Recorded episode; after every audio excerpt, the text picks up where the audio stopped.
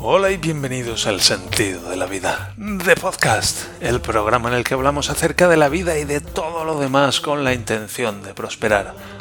Hoy es miércoles, día 26 de julio del año 2023 y este es el episodio número 514.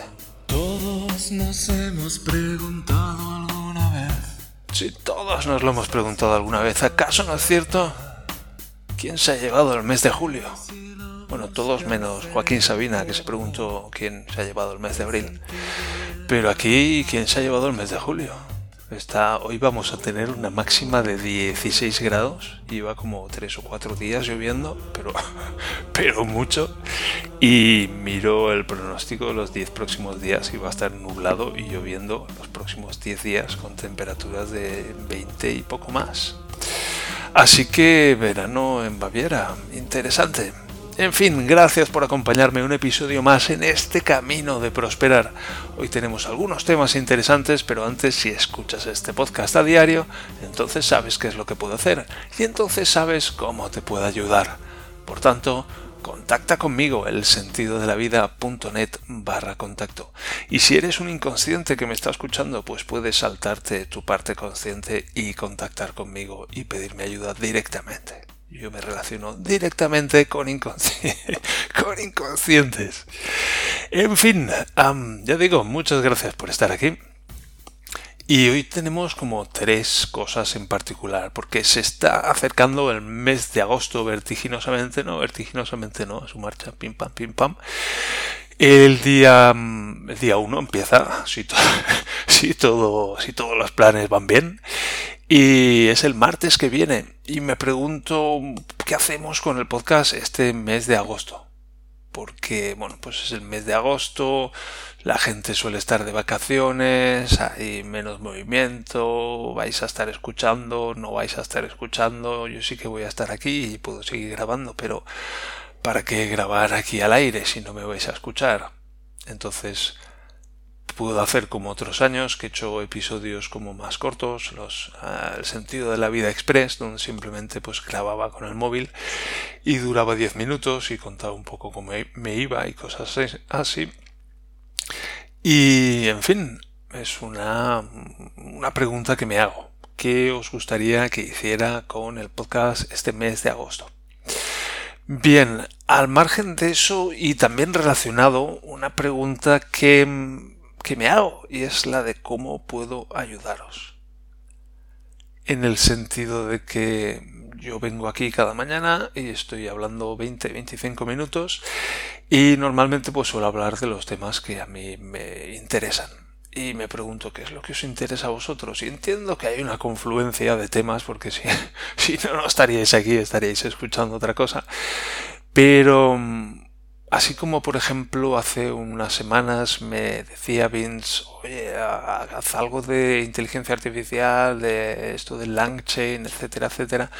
Pues si hay temas específicos que os interesen, si os interesa pues algo en particular, por ejemplo, yo ayer estaba aprendiendo acerca de Docker, que es este mm, software de, de containerización, toma palabra para, para empaquetar software en contenedores y poder subirlo a, sitios. Y bueno, simplemente tenía curiosidad, me pregunto si lo puedo utilizar en el futuro, pero es algo que oigo recurrentemente y pues me gustaría saber de qué va y de qué funciona. Y por ejemplo, si tenéis temas así que, ostras, ahora en el trabajo tengo que aprender acerca de esto, pero no tengo tiempo o estaría genial que mm, Javier me grabara un episodio de esto para, para poder escuchármelo, por ejemplo, mientras voy en el coche camino del trabajo y así cuando llego pues ya tengo algunas ideas de, de qué va esto y ya me voy. ¿Sabes? Como si os pudiera adelantar trabajo o os pudiera, pues eso, dar algunas pinceladas acerca de algún tema que os, que os pueda resultar de utilidad, tal vez para el trabajo este tipo de cosas. De, por ejemplo, que me dijeras, pues a mí me interesa tema X, tengo que aprender para hacer esto en el trabajo. Y cuanto más información me deis y en particular también de la, de la intención, pues más me puedo adaptar a lo que necesitáis. Y ya digo, Yo investigaría un poco acerca del tema, me quedaría con las ideas principales, os haría un resumen un poco como un chat GPT humano y, os lo serviría. Y a mí, bueno, pues si me resulta interesante. A mí me gusta investigar y me gusta pues eso, resumir y compartir, quedarme con la esencia de las cosas y compartirlo. Así que puede ser una, una manera interesante de incluir algo nuevo en el podcast. También este mes de agosto pues va a ser un mes un poco más relajado entre comillas porque este podcast ya, es bastante relajado de por sí para hacer experimentos, probar cosas nuevas y probar mm, tal vez formatos nuevos, secciones nuevas, un día de la semana que podamos hacer un algo en particular. En fin, experimentar, jugar y os invito a eso, a, hacerme llegar información acerca de cómo podemos hacer esto. Así que muchas gracias por adelantado y pasamos al siguiente, la siguiente sección. Y hoy quiero hablar acerca de sueño, porque últimamente estoy bastante bueno, con esto del reloj en el último mes pues estoy prestando más atención a, cómo estoy durmiendo, aunque el asunto del sueño ya es algo que me ha interesado, bueno, ya desde hace muchos años. El, primero, pues cuando empecé la universidad que no podía dormir, me interesaba mucho dormir y soñar, que wow, fue una época de insomnio total, de pasar, no sé, pasarme la noche en vela y luego a última hora de la mañana, poco antes de despertarme, dormirme y, y despertarme y caminar por ahí como un zombie, conducir como un zombie y ir a la universidad pues como un zombie. Así me iba después. Y luego con años después, ya estando en Alemania, pues me interesé por el asunto de los sueños lúcidos. En el sentido de que, bueno, ya que voy a tengo que dormir ocho horas diarias porque lo necesito, pues qué tal si le saco más partido a eso.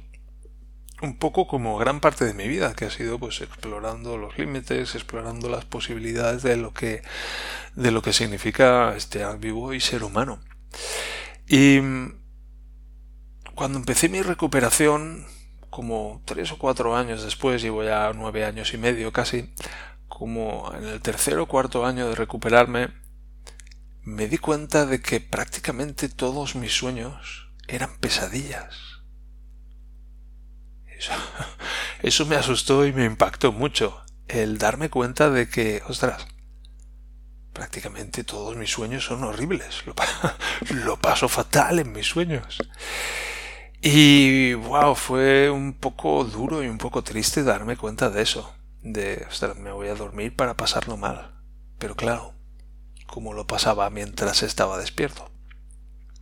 Y tengo una teoría, y la teoría es que tal y como nos sentimos, cuando nos vamos a la cama y nos sentimos de una cierta forma, hay como una total libertad, o sea, que, lo que ocurre mientras dormimos emerge del el estado en el que estamos, emerge de cómo nos sentimos. Y bueno, yo he estado pues muy, muy mal, muy, muy, muy, muy, muy, muy, muy, me atasco aquí, no, no llego al final como llego al final de lo mal que he estado. Y bueno, afortunadamente son términos relativos porque si no podría estar aquí un buen rato. Pero bueno, si tenemos mucho dolor y nos vamos a dormir, pues lo que emerge de ese dolor, pues eso son experiencias muy, muy dolorosas, experiencias relacionadas con ansiedad, con el pánico, con el terror, con ese tipo de cosas. Y aunque la calidad de mis sueños, en el sentido del contenido y, y un poco el carácter de mis sueños ha ido cambiando y ha ido mejorando y ha ido haciéndose más tranquilo y tengo, tengo una proporción mayor de sueños apacibles, todavía hay momentos y noches en las que pues me despierto directamente de pesadillas. Por ejemplo, el otro, el otro día soñé que saltaba de un avión. No recuerdo si llevaba paracaídas o no, pero mientras estaba cayendo por el aire había otro hombre conmigo que me estaba intentando matar. un poco en plan película de James Bond, solo que no era una película, era algo que estaba viviendo en primera persona. Y fue la la ostra de angustioso. Fue la ostra de angustioso. me desperté con un mal cuerpo increíble. Y esta noche he tenido otro de esos sueños en los que, wow, ha sido, ha sido muy, muy angustioso, una especie de apocalipsis zombie, con zombies por todas partes y yo con mi familia y con, ¿sabes? Si hubiera un apocalipsis zombie y estuviera yo solo, pues tira que te va, pero si hay un apocalipsis zombie y estoy con mi mujer y sobre todo estoy con mi hijo, wow, pues eso es una experiencia muy, muy chunga. Y me he despertado hoy de nuevo muy, muy angustiado. Y claro, si tengo pues huesos retorcidos y, y retorcidos de tal manera que están incluso haciendo palanca y están estirando de los músculos y estirando dolorosamente de los de las articulaciones y de los ah, ¿cómo se llaman? No las articulaciones, no los huesos, no los músculos, de los tendones no, tampoco son tendones, pero en fin, por ahí voy. pues cuando me voy a dormir lo que emerge de todo eso pues es mucha angustia y mucho... Ah, ah, mucho mal rollo.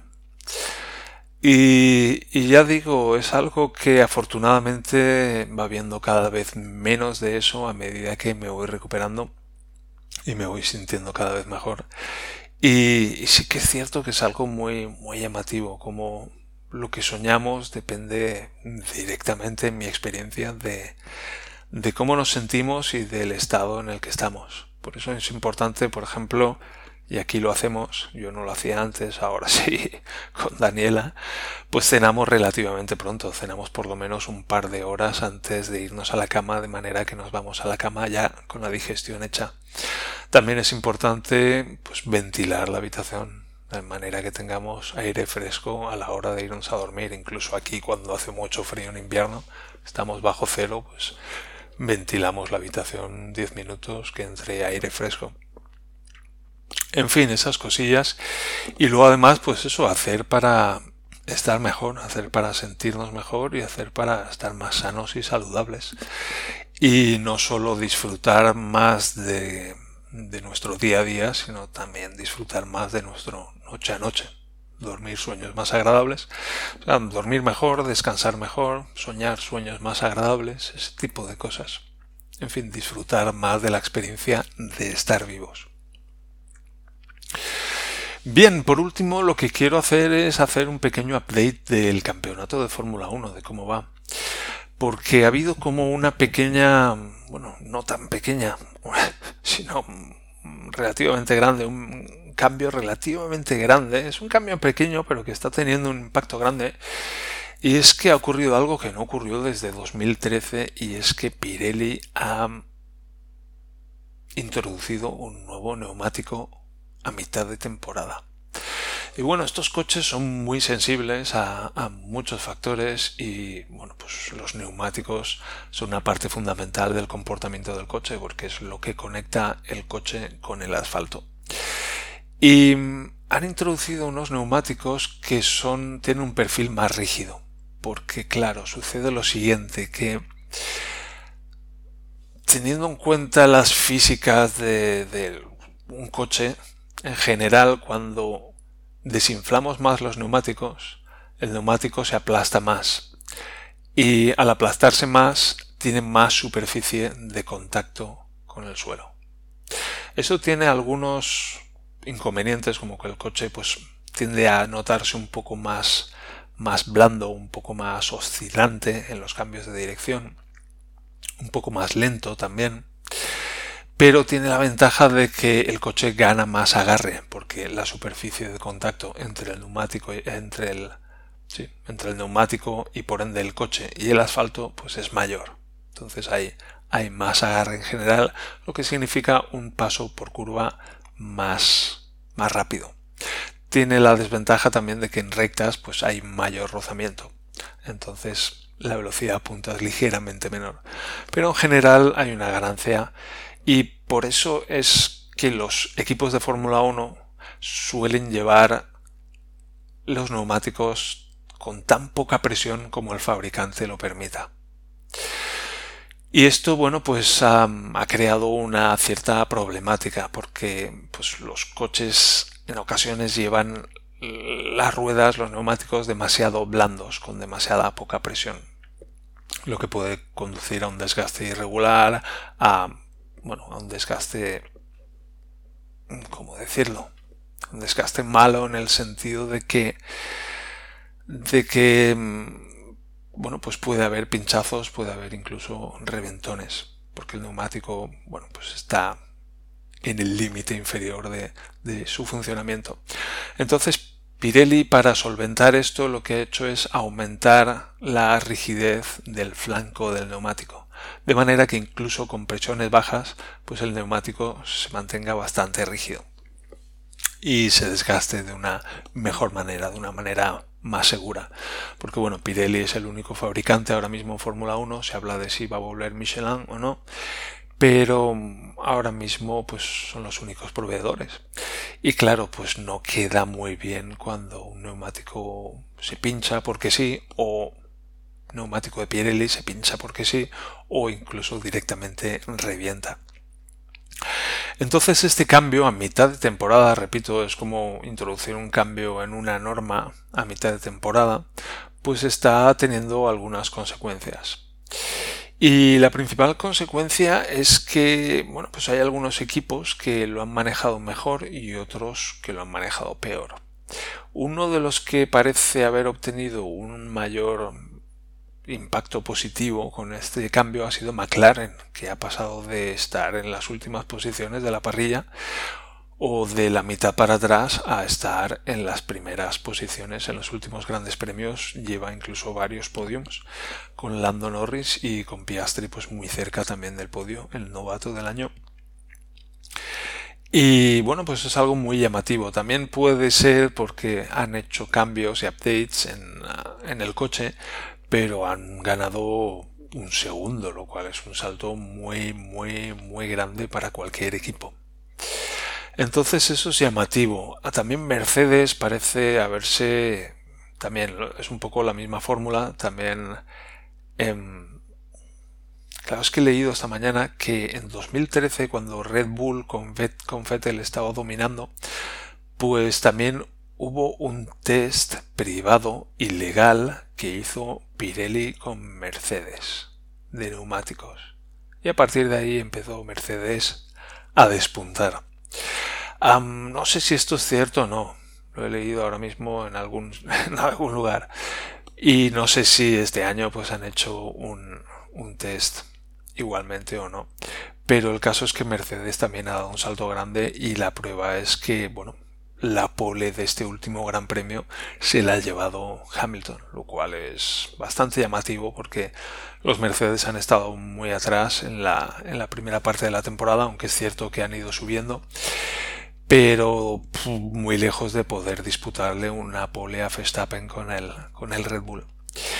Y bueno, el gran tan damnificado, por lo menos uno de los damnificados más relevantes, especialmente como españoles, es Aston Martin, que, bueno, tal vez no ha desarrollado el coche, es cierto, como al ritmo que los competidores, pero también es cierto que Fernando Alonso pues se ha venido quejando desde hace tres grandes premios de que les ha venido mal ese, ese cambio de, de las características de los neumáticos que han traído al campeonato.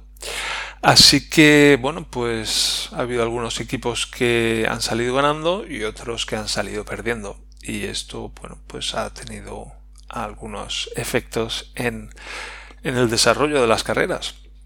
Las carreras que siguen estando, bueno, en la parte delantera, en la primera posición, pues están muy aburridas porque suele ser siempre igual que Verstappen pues sale de la pole y a partir de ahí abre hueco como cualquier periodo de dominación de un equipo en, la Fórmula 1, solo con el aliciente de que, bueno, pues Pérez está haciendo unas clasificaciones muy malas y luego tiene que hacer unas remontadas espectaculares, pero los latinos funcionamos así, en gran medida.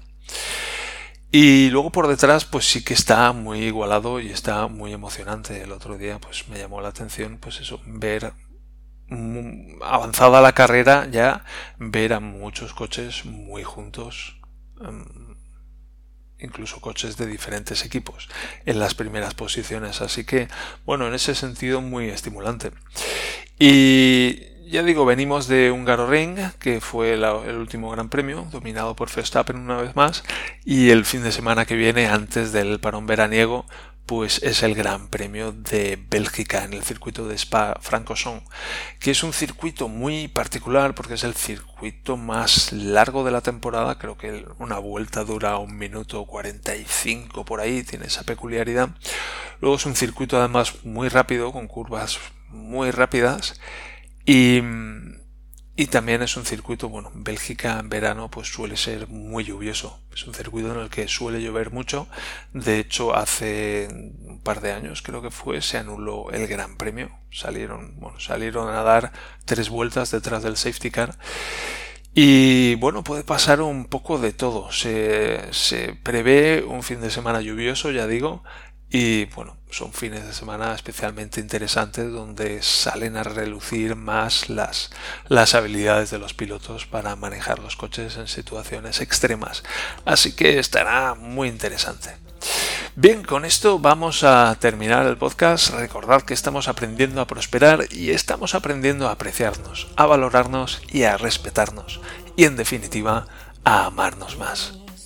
También recuerda que si puedo ayudarte, puedes contactar conmigo a través del sentido de la vida.net barra contacto y también a través del canal de Telegram, cuyo enlace puedes encontrar en las notas del programa. Así que muchas gracias por acompañarme en este camino de prosperar y nos encontramos en el siguiente episodio del sentido de la vida, de podcast. Hasta entonces, adiós.